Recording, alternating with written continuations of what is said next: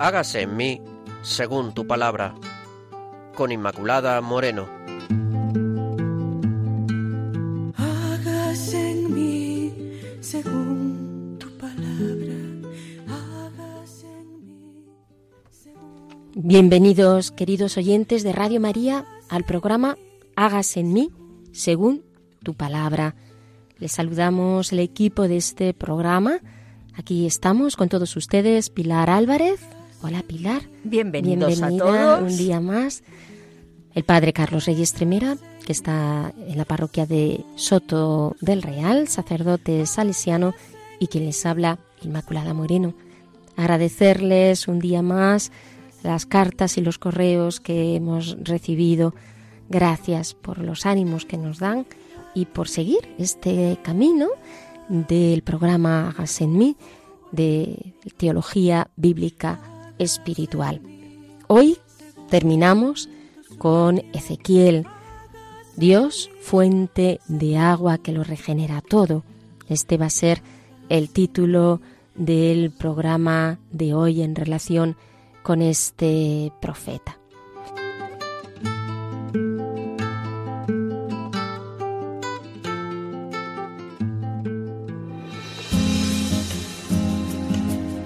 Claves para leer la Biblia.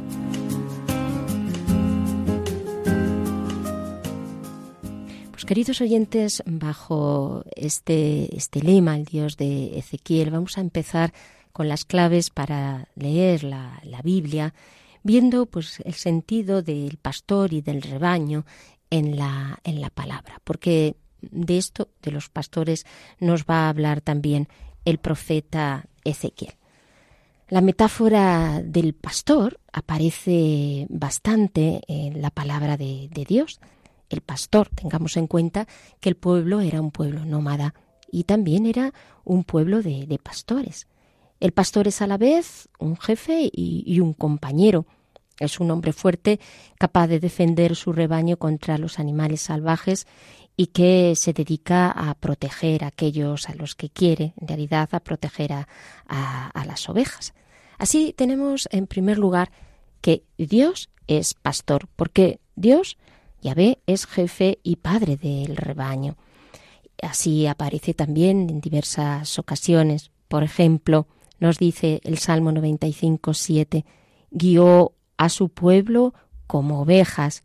O por ejemplo el Salmo 78, como un rebaño en el desierto, como un pastor que apacienta a su rebaño, recoge en sus brazos a los corderos, se los pone sobre el pecho, conduce al reposo a las ovejas madres. Es decir, este sentido de Dios que es pastor, es el que guía, el que protege, el que, el que cuida, el que reúne a esas ovejas. Eh, las ovejas conocen esa voz, dice Zacarías, que, que silba a las ovejas entendiendo cuál es ese silbido del el pastor. Luego, por una parte, tenemos a Dios como pastor. En segundo lugar, también habla de los pastores la palabra. Sí, o sea, el rebaño, pero ¿quiénes son esos pastores? Primero, Dios, pero aquellos a quienes encomienda el Señor el cuidado de, de los otros. ¿Quiénes son esos guías? ¿Cómo son esos guías? Por ejemplo, Moisés fue uno de los grandes guías de, del pueblo de, Israel o, Josué. Pues también hay mm, momentos en donde aparece que eran los pastores del el pueblo. Aunque no se le da explícitamente el nombre de pastor a los reyes de Israel, pero sí se le da, por ejemplo, a, a los jueces. Se reserva en este caso como también se muestra cómo son esos, esos pastores. ¿Son realmente fieles a su vocación? Jeremías en el capítulo 10, 21 dice que algunos de esos pastores se han rebelado contra Dios, que no son siempre buenos pastores, sino que se hacen que se extravíen las ovejas y que, que se dispersen. Y esto, pues claro, también, desde luego, no puede ser grato a los ojos de Dios. Y habla el profeta Miqueas de un pastor que reconducirá al rebaño, que reunirá al rebaño, realmente será un buen pastor, fiel que llevará al rebaño a esos lugares que en donde van a encontrar alimento. Luego, en el fondo, como vemos ya, tiene todo esto este sentido mesiánico, puesto que eh, Cristo después va a aparecer identificado, sobre todo digo en el Evangelio de Juan, con el buen pastor. ¿Quién es el pastor? Y aparece ahí en este contexto de la profecía eh, el pastor herido, el pastor traspasado, eh, cuya muerte ha sido salvadora. Todo esto, ya digo, de forma profética que está apuntando a Jesús. En la época de Cristo vemos, sin embargo, cómo se juzga de una forma muy diversa a los pastores. No siempre tenían buena fama, no siempre. Sin embargo, eh, debido a esa profecía del buen pastor, sí que el Evangelio los sitúa entre el grupo de los anabín, entre el grupo de los pequeños, porque eran aquellos que reconocieron al Mesías y hablamos de los pastores de, Belén. Y también aparece Jesús, fiel a la tradición bíblica, pues eh, expresa la solicitud de la misericordia de Dios con los rasgos del pastor que va por la oveja perdida. Lo encontramos en la parábola de Lucas 15, 4, 7. Aunque lo más novedoso es que él identifica, es decir, identifica su persona con eh, el buen pastor. Y además, luego, esto también tendrá eh, esa dimensión de aquellos hombres que tienen esta función pastoral dentro de la Iglesia. En los sinópticos se ofrecen numerosos rasgos que anuncian esta alegoría del pastor. Por ejemplo, el pequeño rebaño de los discípulos, nos dice el Evangelio de, Lucas, que está mm, expresando esta comunidad eh, donde el reino se hace, se hace presente en mi pequeño rebaño. Eh, está también haciendo referencia a este sentido de los anabín, el sentido de, comunión, el sentido de, de, amor que tiene el Señor por los suyos. También, por ejemplo, habla Hebreos 13:20 de el gran pastor de las ovejas, haciendo referencia a Cristo, Cristo como, como sacerdote. Pero ya digo que es en el cuarto Evangelio donde aparece esta imagen clarísima de, del buen pastor, que también nos está recordando pues, al Salmo 23, como no, que eh, conduce hacia fuentes tranquilas, el Señor que nos conduce hacia fuentes tranquilas y que repara nuestras, nuestras fuerzas. Por lo tanto, Jesús, como, como buen pastor, en él se cumple todas esas profecías, es el mediador, es la puerta, es el que da vida, es el que conoce a sus ovejas, es el que reúne a, todos de todas las naciones, es el, es el pastor herido. Y, y por último, mm, según Juan, el sermón del buen pastor, pues inauguraba ya de alguna la iglesia. Jesús acoge al ciego del nacimiento curado, expulsado de la sinagoga por los malos jefes de Israel, y Jesús es ese pastor que reúne a, este, a este ciego. O Pedro, después de la resurrección, recibe la misión de apacentar a la iglesia entera, en el capítulo 21, en 16. Y se les encarga, además, por ejemplo, en, en Efesios 4:11, se encarga velar por las iglesias, se le encarga a los, a los pastores que deben de velar por las iglesias, que deben buscar a la oveja extraviada, que deben vigilar contra los lobos devoradores, que no tendrán consideraciones con el rebaño, que tienen que cuidar de proteger a las ovejas de los falsos doctores que arrastran la herejía. Eh, el solo nombre de, de pastor ya evoca todas estas cualidades y viene a ser esta alegoría en el Antiguo Testamento de cómo actúa Dios y en el Nuevo Testamento donde ya tenemos al buen pastor, esa imagen tan querida por los eh, cristianos de las primeras eh, comunidades y que hacían continua referencia a ese amor de Jesús por cada uno de nosotros hasta el punto de, de dar la vida. Y así, según esta imagen de Jesús, así aquellos que se les ha dado esta misión de cuidar al rebaño. Deben de dar la vida por aquellos a los que el Señor les ha encomendado, imitando así a Jesús como buen pastor.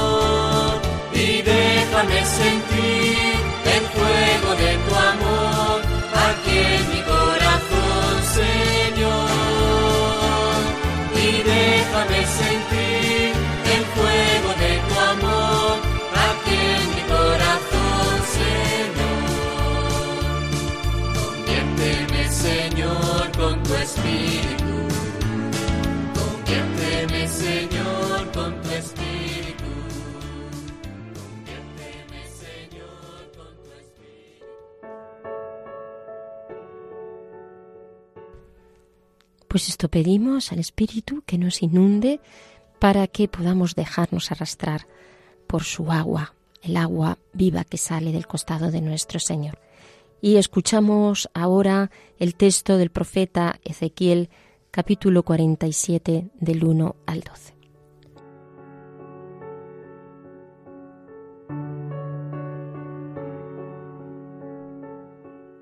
El hombre me llevó a la entrada del templo Allí, bajo el umbral del templo, brotaba agua en dirección este, pues la fachada del templo miraba al este. Estas aguas se deslizaban de debajo del costado derecho del templo al sur del altar. Me hizo salir por la puerta norte y dar la vuelta por fuera hasta la puerta exterior que da al este, y he aquí que las aguas corrían por el lado derecho. El hombre salió en dirección este y con un cordel que llevaba en la mano midió quinientos metros y me hizo atravesar el agua, que me llegaba hasta los tobillos. Midió otros quinientos metros y me hizo atravesar el agua, que me llegaba hasta las rodillas. Midió quinientos más y me hizo atravesar otra vez el agua. Me llegaba hasta la cintura midió por fin otros quinientos.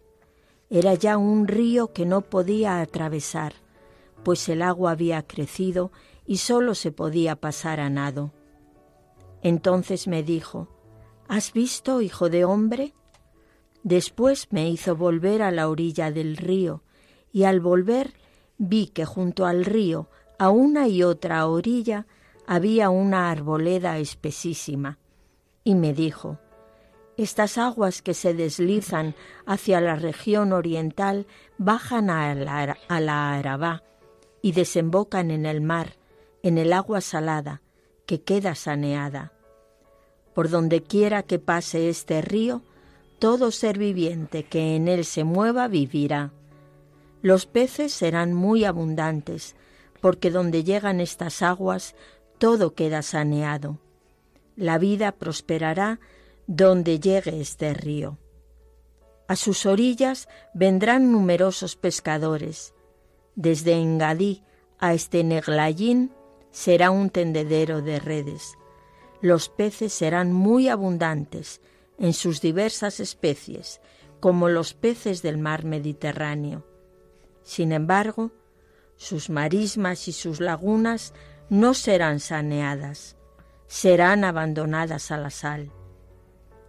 Junto al río crecerán a una y otra margen toda clase de árboles frutales, cuyo follaje no se marchitará y cuyo fruto no se agotará nunca. Todos los meses darán frutos nuevos, porque sus aguas manan del santuario. Sus frutos servirán de alimento y sus hojas de medicina.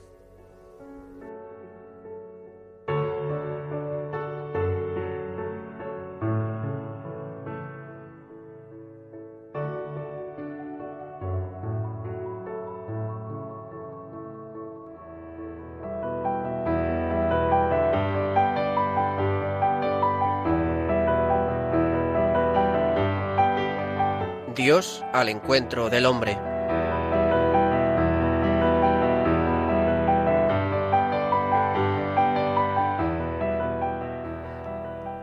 Vamos a pasar al Padre Carlos, le damos ya la palabra para que nos haga esa reflexión sobre el texto que acabamos de leer. Escuchamos.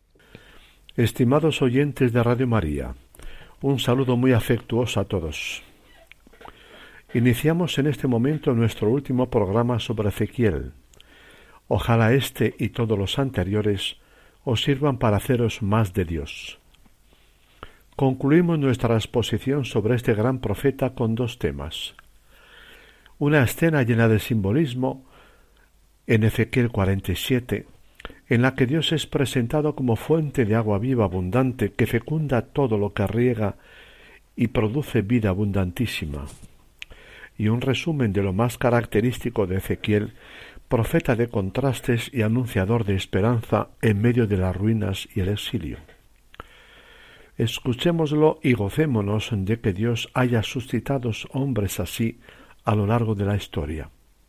Empezamos. En los sueños de restauración de Ezequiel sigue teniendo importancia el templo como símbolo supremo de la presencia y protección de Yahvé sobre su pueblo y espacio de encuentro con él.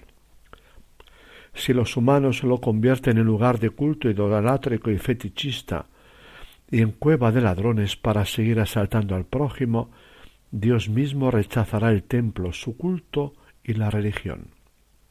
Lo hará porque no valen para nada. Ezequiel vio a Dios abandonar su templo para que acabara destruido. Ahora el profeta, en una visión de esperanza, ve de nuevo a Dios retornar al templo restaurado para renovar su presencia entre los humanos. ¿No necesitan estos a Dios en forma de signos creadores de fe y esperanza en el mundo? Su restauración no significa un mero volver al pasado, sino el comienzo de algo nuevo en la historia. Dios crea historia nueva y el ser humano cuenta con él en su quehacer histórico. Una vez retomado Dios, retornado Dios a su templo en medio de su pueblo, He aquí otra escena visionaria del profeta llena de simbolismo. Dios, desde la roca del templo, se convierte en fuente de agua abundante que fecunda todo. Al principio no pasa de ser un minúsculo manantial, luego va creciendo en caudal hasta convertirse en río de aguas desbordantes. A su paso invade y riega el desierto estéril.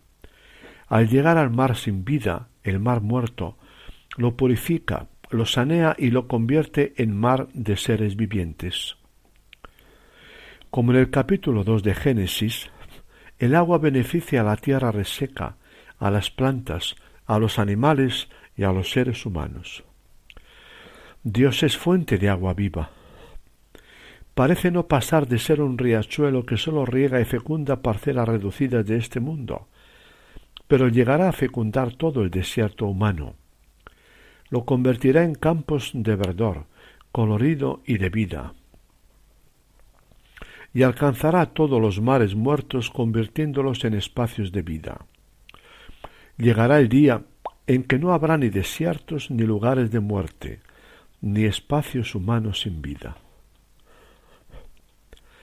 Detrás del mensaje el personaje una de las más sobresalientes figuras espirituales de la historia, surgido exactamente en la época más crucial. El libro de Ezequiel no nos permite penetrar en su mundo interior tanto como en el caso de Jeremías. Con todo, también él debió sufrir graves tensiones en su vida. Lo sugieren su mensaje, sus modos de ser profeta, los contrastes que se notan en él, el tiempo trágico en que le correspondió ser profeta. Quizá ello explique los comportamientos insólitos y hasta extravagantes de este profeta que nos resulta una figura extraña y chocante. Fue Ezequiel un enfermo psíquico. Ha sido tachado de personalidad enfermiza y esquizofrénica. Lo han sido muchos grandes genios, artistas, santos.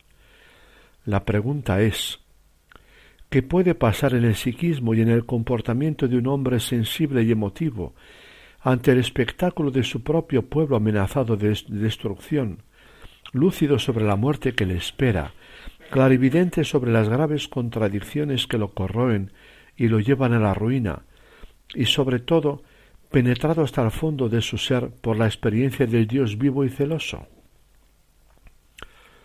Ezequiel tenía una sensibilidad especial, más fina y aguda que la de otros profetas.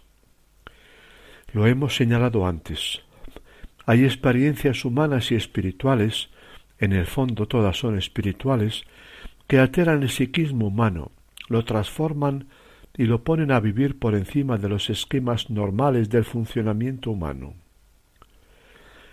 Se le nota su formación y sensibilidad sacerdotales, pero a partir de su experiencia de Dios es profeta, y como tal le interesa la sociedad y la justicia, Dios y el prójimo, la historia y lo nuevo de Dios en la misma, el presente y el futuro. Se comprende que diga las mayores herejías para un sacerdote, que Dios va a abandonar nada menos que su templo, que va a romper con su pueblo por sus abominaciones e injusticias, que es un pueblo de origen pagano y bastardo, que la ciudad santa de Jerusalén es tan sanguinaria e impura como Sodoma, la ciudad pecadora por excelencia. Es la nueva experiencia de Dios lo que lleva a Ezequiel profeta a romper y superar esquemas religiosos, como a Jesús o a Pablo. La salvación de Dios viene de los judíos, dirá Jesús, pero Dios se supera a sí mismo y desborda los planes y expectativas de la gente religiosa. a la hora de ser profeta, lo es a cuerpo entero. Se sirvió de todos los recursos posibles a su alcance para comunicar al pueblo la verdad que le concernía.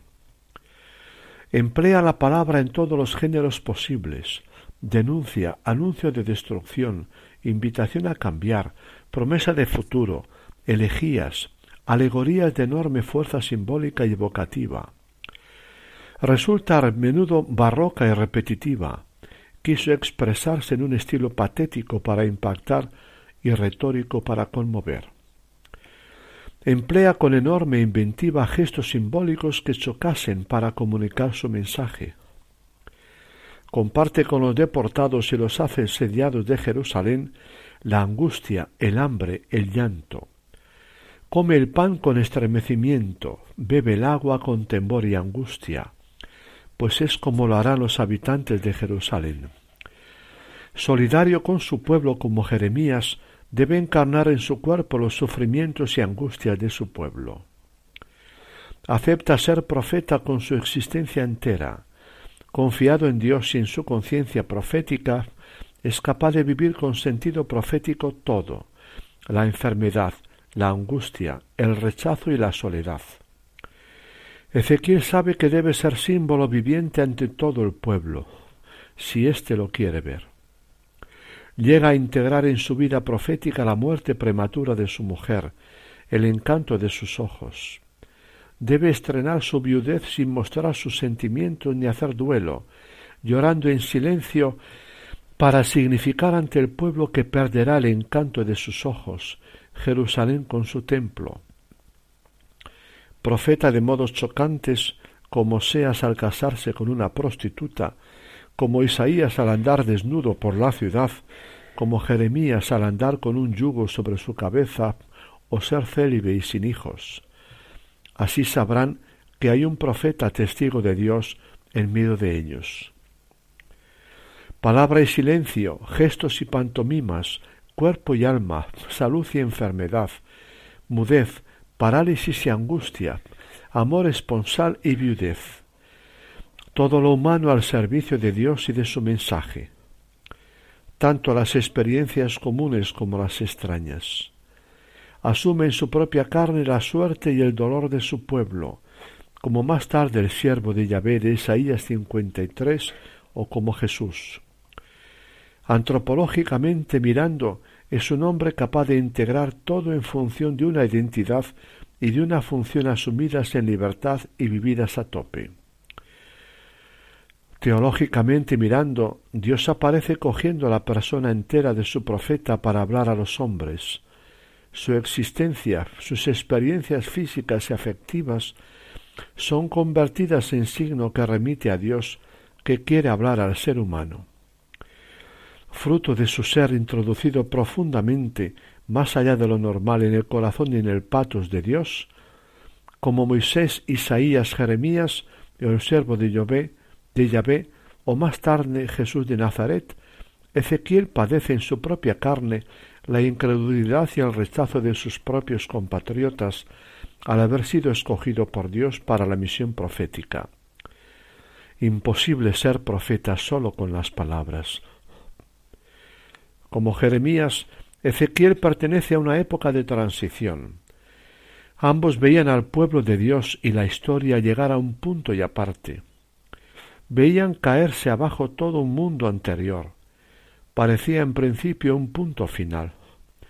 Con clarividencia profética veían lo que estaba velado a la mayoría. Apenas pudieron hacer nada pese a sus esfuerzos por cambiar el rumbo de la historia. Esta se venía abajo. ¿Se les podía pedir comportamientos normales? Jeremías sufrió lo indecible hasta convertirse en el profeta del llanto y padecer hondas crisis personales.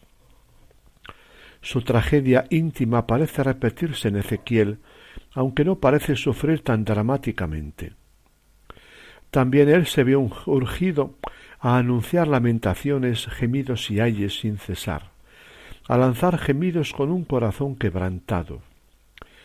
Debe hablar contra el templo mismo de Yahvé, desmitificar lo más santo, desacralizar y echar por tierra lo más sagrado. No puede alimentar esperanza alguna sobre el presente por más que quisiera. Él no es como muchos profetas y profetisas de todos los tiempos, lisonjeros, halagadores, anunciadores de futuros halagüeños a cambio de un mendrugo de pan, de dinero o de buena imagen social. Más bien vive enfrentado a los mismos. Siente el rechazo del pueblo a su mensaje y a su promesa. Se le, se le ha tachado de insensible. Con todo, vive una sensibilidad vulnerable. Muestra de ello son su corazón lleno de amargura y abatido, su cuerpo golpeado por la parálisis, su angustia ante el desastre que sobreviene a su pueblo y su oración clamando misericordia, su necesidad afectiva frustrada por la muerte de su mujer. Desde el punto de vista pastoral, debe saborear el fracaso, constatar la inutilidad de su tarea, ser la comidilla de sus contemporáneos. Ay Señor, ellos andan diciendo de mí, ¿no es este un charlatán de parábolas? Su palabra no tiene eficacia alguna. No pasa de ser coplero de amoríos, de bonita voz y buen tañedor. Viendo desastroso el presente del pueblo, sólo puede alimentar y expresar su esperanza desde la desnuda fe, sin poder apoyarse en datos históricos, le sostiene tan solo su fe en la fidelidad de Dios a su pueblo más allá de la muerte. Personaje de transición a caballo entre dos periodos radicalmente diversos de la historia de Israel-Judá, debe anunciar que acaba uno y comenzará otro totalmente distinto. Como en el caso de Jeremías y de Oseas, aquí radica también su grandeza es profeta de una restauración y regeneración del pueblo a partir de cero. Sin barruntar aún ni el cómo ni el cuándo, sabe que Dios es siempre fiel a sus promesas y lo hará. Ezequiel aplica sobre toda su esperanza de un futuro nuevo el ritornelo que va repitiendo a lo largo de su tarea profética. Y sabréis que yo, Yahvé, lo digo y lo hago. Ezequiel fue un hombre de grandes contrastes en su personalidad y en su mensaje, en sus extrañas enfermedades psicosomáticas, en sus modos de presentar su mensaje, en su lenguaje. Kittel ha hablado de dos almas en un pecho de Ezequiel. Es sacerdote y profeta, predicador y cronista minucioso, heraldo de la destrucción y de la salvación, estático y lógico, apasionado y reflexivo, soñador y realista, duro y compasivo, contrastes que se resuelven en la unidad de su vocación profética. Además de, en su persona, anotemos algunos contrastes en su mensaje. Anuncia la destrucción de la nación, pero también su resurrección y restauración. Describe un país y un pueblo manchados, abandonados por Dios a su suerte, pero presagia un, mundo, un nuevo país y una nueva Jerusalén, cuyo nombre será Dios está aquí, la última palabra definitiva de todo su mensaje. Prevé la muerte y la dispersión del pueblo, pero anuncia su reunión y constitución en un país restaurado. Describe un pueblo de un pasado y un presente colmados de infidelidad y prostitución, y es pesimista sobre lo que se puede esperar del ser humano, pero sueña en el hombre de corazón nuevo, movido nada menos que por el Espíritu de Dios mismo. Es implacable desvelador de falsas esperanzas, pero augura un futuro espléndido por obra de Dios. Reclama conversión y responsabilidad personal para que Dios pueda salvar al ser humano, pero al fin Dios ama, perdona y salva con un amor incondicional y absoluto. Un último contraste respecto a su persona tiene fuerte conciencia de haber sido escogido para ser profeta por Dios y de tener que decir una palabra a su pueblo. Con todo, fue rechazado en su tiempo y posteriormente. Con mucha duda y oposición, fue admitido por los judíos el libro profético de Ezequiel dentro de la Biblia a causa de sus herejías.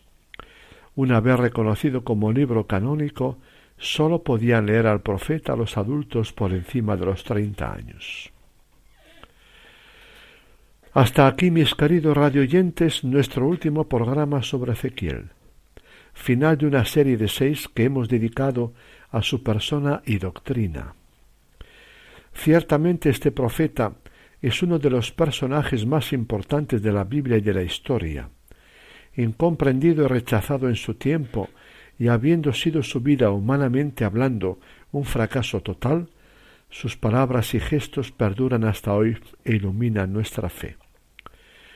Grandes son las obras que Dios hace en favor de los hombres y dignas de estudio para los que las aman, dice el Salmo 111. Alabémosle y démosle gracias. Y concluyo anunciándoos el nombre del próximo personaje del que hablaremos, el segundo Isaías. Que tengáis un feliz fin de semana. Un abrazo a todos. Muchísimas gracias, Padre Carlos, un día más por su reflexión y su aportación. Les recuerdo que estamos en el programa Hagas en mí, según tu palabra, hoy viendo el profeta Ezequiel, Dios como fuente de agua que lo regenera todo. También les recuerdo que pueden establecer contacto con nosotros para cualquier sugerencia o comentario a través del correo hagas en mí según tu palabra arroba radiomaria.es, hagas en mí según tu palabra arroba radiomaria.es. Y sí, vamos a cantar y a gritar al Señor que hay que nacer del agua porque nuestro Señor está vivo.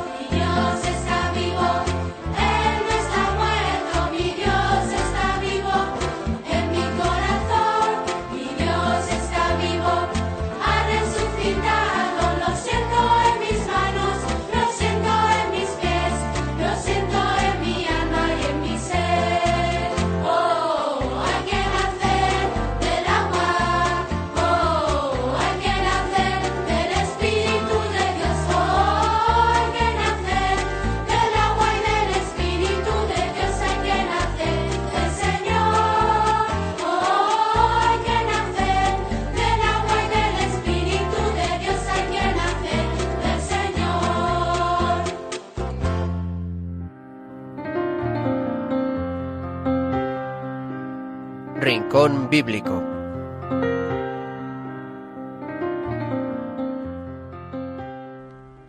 Y pasamos a ese momento del programa, un momento de tertulia para pues hablar sobre el texto. Pilar, eh, ¿qué te ha sugerido este, este texto y cómo, cómo lo has sentido? Pues mm, estaba yo pensando que en este mundo nuestro, del primer mundo, en la época en la que el Señor nos ha colocado, pues no valoramos mucho esto del agua. Creemos que como abrimos el grifo y sale siempre agua, pues nos creemos que esto es así, que siempre es fácil. Pero basta pensar en cuando no había agua corriente en las casas y había que ir a la fuente. Y sabemos pues que eso supone un trabajo, em, ir a la fuente cuando hace bueno o mal tiempo, em, hay que cuidar el agua, no se puede desperdiciar, en fin, dar un valor al agua que nosotros muchas veces hoy día no le damos. Y yo estaba pensando que también esto nos puede pasar con Dios. Pensamos que que siempre va a estar a nuestro lado, que le vamos a sentir eh, siempre cerca. Y a veces puede ocurrir que no. Cuando nos cortan el agua en casa, de repente entramos en pánico. Desde luego. Entramos en pánico porque no puedo hacer la comida, porque no me puedo duchar, porque eh, no puedo poner la lavadora. Se nos paraliza la vida, ¿verdad? Se nos paraliza la vida. Y estamos ahí pendientes de cuándo va a volver el agua pues a veces en la vida espiritual nos puede ocurrir lo mismo, ¿verdad? Que mm, nos hemos quedado de repente sin agua. No sabemos cómo, no sabemos dónde está la avería. Algunas veces sí lo sabemos, pero otras muchas no. A lo mejor hemos ido dejando que las, las cañerías se vayan obstruyendo con, con cosas que no nos parecen importantes, pero que sí lo son y al final no dejan pasar esa corriente del agua viva de Dios. Y nos encontramos con que nuestra tierra está endurecida y, y ya no hay vida en ella, no como la lectura que estamos oyendo de este agua que, que brota de la fuente del templo, que por donde pasa da vida a todo, lo sanea, lo multiplica, hace que dé fruto, y qué imagen tan bonita esta del árbol cuyas hojas sirven de medicina, ¿verdad? Para los demás. ¿Cuántas veces, eh, con muy buena intención y, bueno, a veces con un exceso de protagonismo, queremos ser estas hojitas medicinales para los demás? Pero claro, el árbol y estos peces de los que hemos oído en la lectura no estarían ahí si no estuviese el, el agua, el agua viva del Señor. Yo creo que debemos cuidar, em, no perder este, esta conciencia de la importancia del agua, de la presencia de Dios, de cuidarnos nosotros para que dejar que el agua fluya a través de nosotros, que no manchemos ese canal por donde donde quiere pasar el agua, el agua del Señor, y al mismo tiempo Mm, pedirle al Señor que nos dé siempre sed de ese agua, de ese agua viva que, que solo Él nos puede dar. Qué hermoso el diálogo al que tú antes hacías mención de Jesús y la samaritana sentados en el, en el borde del pozo, ¿verdad? Pues ojalá el Señor nos, nos conserve esta sed del agua viva, que, que lo valoremos y, y que la busquemos sin cesar. A mí esta imagen del agua me sugiere muchas cosas, ¿no? Eh, muchas las has dicho ya tú, Pilar. A mí una de las que más así me sugiere es la de la fecundidad. Como, como Dios que es fuente de agua viva, pues nos hace a nosotros también fuente de ese agua y nos hace fecundos en el sentido de, de espiritual, ¿no? Si este podemos entenderlo en el sentido espiritual, fecundos para los demás. ¿Cuánto deseamos que nuestra vida sea significativa? Que bueno pues que tenga un significado que no sea vana que ninguna vida es vana pues porque el Señor si nos llama ninguna vida es vana aunque nosotros no sepamos entender cuál es la fecundidad de una vida. Aquí se discute mucho, ¿no? Por si una, eh, si una persona no puede caminar o no puede no sé qué, no es ya su vida fecunda. Pues no, no, porque el sentido de la persona es mucho más hondo de, que todo eso. Porque eh, ¿cómo, cómo nuestra vida es significativa, cómo nuestra vida es, es fecunda, pues por la medida que dejamos pasar a, Dios como fuente de, de, de, agua, en la medida pues que realmente nos dejamos pues purificar, hacer por el Señor, esa es la medida en la cual también nuestra vida va a ser fecunda. No podemos medir esto como medimos eh, cuando cogemos un litro de agua y eh, medimos la cantidad que hay en un recipiente. Nosotros eso no lo podemos medir, pero, pero el Señor sí que lo, sí que lo, sí que lo valora y sí que lo mira. Y yo creo que esto, la fecundidad tiene que ver mucho también con otro aspecto también del agua, que es la purificación, otra cosa que hace el agua, porque eh, hablábamos de regenerar, de cómo se regenera. ¿Qué hace Dios también en nosotros? Pues otro aspecto es purificarnos. La medida que también somos purificados, en esa medida también somos, somos eh, fecundos. Nos es difícil cuando queremos hablar de la experiencia de Dios o de cómo experimentamos a Dios, nos es difícil hacerlo. Por eso los símbolos yo creo que nos ayudan mucho a entender o sobre todo a explicar pues cómo es esa esa experiencia. Pues, ¿cómo, ¿cómo es Dios? Pues mira, Dios es agua, es fuente de vida, el que continuamente me da vida, por el que soy, por el que vivo, el que mm, da sentido a lo que hago, el que tiene relación con, con las cosas que, que realizo que está actuando en mí es, me transforma y me, y me purifica. El agua que me que refresca, que hace pues que muchas veces frente al cansancio sea eh, regenerado y, y, renovado, ¿no? El que hace nuevas las cosas, el que va haciendo todo nuevo y esto nos impide pues caer mucho en, en, la, en la rutina. Creo que es muy sugerente todo lo que significa eh, el agua, este sentido medicinal que también hasta podemos incluir un sentido cosmético de, del agua, ¿no? Porque eh, también tiene este sentido de hidratación, ¿no? porque no podemos eh, estar sin el agua, sino eh, una piel sin agua es una piel seca que, que, que, que, no, no está hidratada, por lo tanto está, está dura, está tersa, o sea, tensa, no, no tersa. Y, pues así también pasa con el alma, ¿no? que a veces le tenemos también sin, sin hidratarse, con, porque no dejamos pasar al Señor, que es la, que es la fuente de, del agua. En fin, eh, queridos oyentes, les, esta sugerencia de, de el agua que puede también pues eh, explicar mucho la experiencia y, y de, también de la que nos está hablando Ezequiel, que en realidad está hablando de esperanza y está hablando pues de que todo va a ser regenerado, está hablando desde, desde ahí, desde la necesidad de regeneración del pueblo, de transformación del pueblo y, de que, Dios no les ha abandonado, que sigue fluyendo como una fuente eh, en el pueblo de, de Israel, ¿no? una fuente, claro, que está apuntando a Cristo, fuente de agua viva.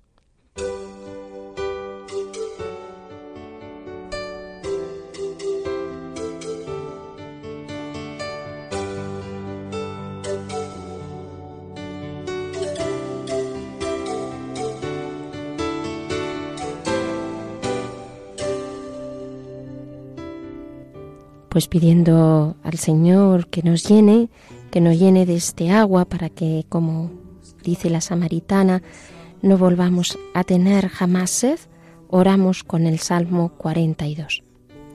Como la cierva busca corrientes de agua, así mi alma te busca a ti, Dios mío. Mi alma tiene sed de Dios, del Dios viviente. ¿Cuándo podré ir a ver el rostro del Señor? Mis lágrimas son mi pan de día y de noche. Y a lo largo del día me repiten, ¿dónde está tu Dios? Quiero recordar aquello y desahogar mi alma cuando entraba en la casa de Dios como en cortejo noble al son de gritos de alegría y dando gracias entre la multitud en fiesta. ¿Por qué te afliges, alma mía? ¿Por qué te quejas? Espera en Dios, que aún he de alabarlo, salud de mi rostro, Dios mío. Gloria a ti, Señor, bendito y alabado por siempre, Señor. Gloria a ti, Señor, que has puesto en cada uno de nosotros este deseo, este deseo de beber de tu agua, de beber de la fuente que emana y corre, una fuente que no acaba nunca, una fuente que emana continuamente, porque tú eres el Dios infinito, la fuente infinita que sacia nuestra sed de felicidad, nuestra sed de ser felices, nuestra sed de amar. Alabado, alabado y bendecido eres por siempre, Señor, porque mi alma es como esta cierva que te busca y que busca esas corrientes, las corrientes de la vida, las corrientes que purifican y que sanan. Gloria, gloria y alabanza a ti, Señor. Te presento esta tierra reseca que es mi alma para que tú puedas llenarla de tu unción. Gloria, gloria y alabanza a ti, Señor. Agua que corre y que emana. Bendito y alabado, santo, santo, Queremos sumergirnos, Señor, en este agua que brota de tu costado, que nos devuelve la vida. Señor, que nos hermosea, porque este agua tuya se lleva toda mi suciedad, todo mi cansancio, Señor y me devuelve la inocencia primera, Señor. Te alabo y te bendigo, Señor. Pon esta sed en mi corazón todos los días de mi vida, que te busque donde quiera que me haya, buscando tu agua, Señor, la única que da vida. Gloria, a ti, Señor. Haznos, Señor, pozos, pozos que sean lugares de encuentro, lugares de comunión y lugares de bendición donde se establezca el diálogo, Señor, donde podamos realmente reconocerte, reconocerte en esa comunión interior que tú has puesto, porque venimos de ti, hacia ti vamos. Es ese agua, ese agua que susurra por dentro, que nos dice, ven a mí. Esa es tu voz, Señor, en cada uno de nosotros. Ven a mí, nos estás diciendo al escuchar este susurro del agua viva que brota en el interior de cada uno, Señor. Gloria, gloria y alabanza a ti, Señor. Gloria y alabanza, Señor. Porque no podemos sino buscarte continuamente. Vamos tras de ti, oh Jesús. Santo eres, Señor. gloria, gloria a ti. Corriente de agua, Espíritu Divino, que sanas, que cambias, que transformas, que conviertes, que lo haces todo nuevo. Gloria, gloria. gloria.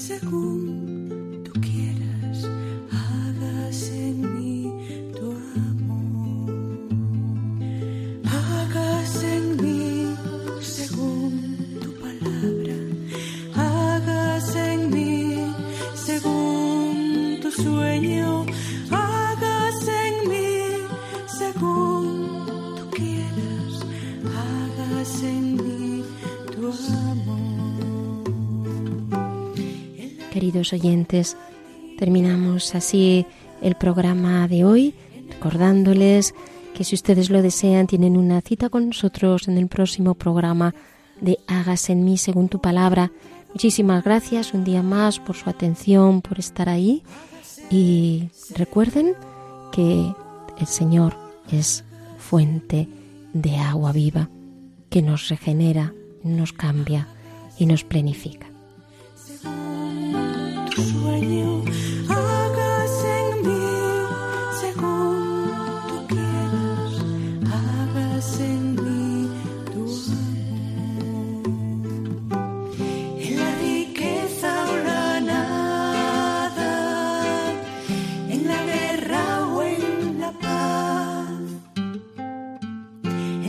En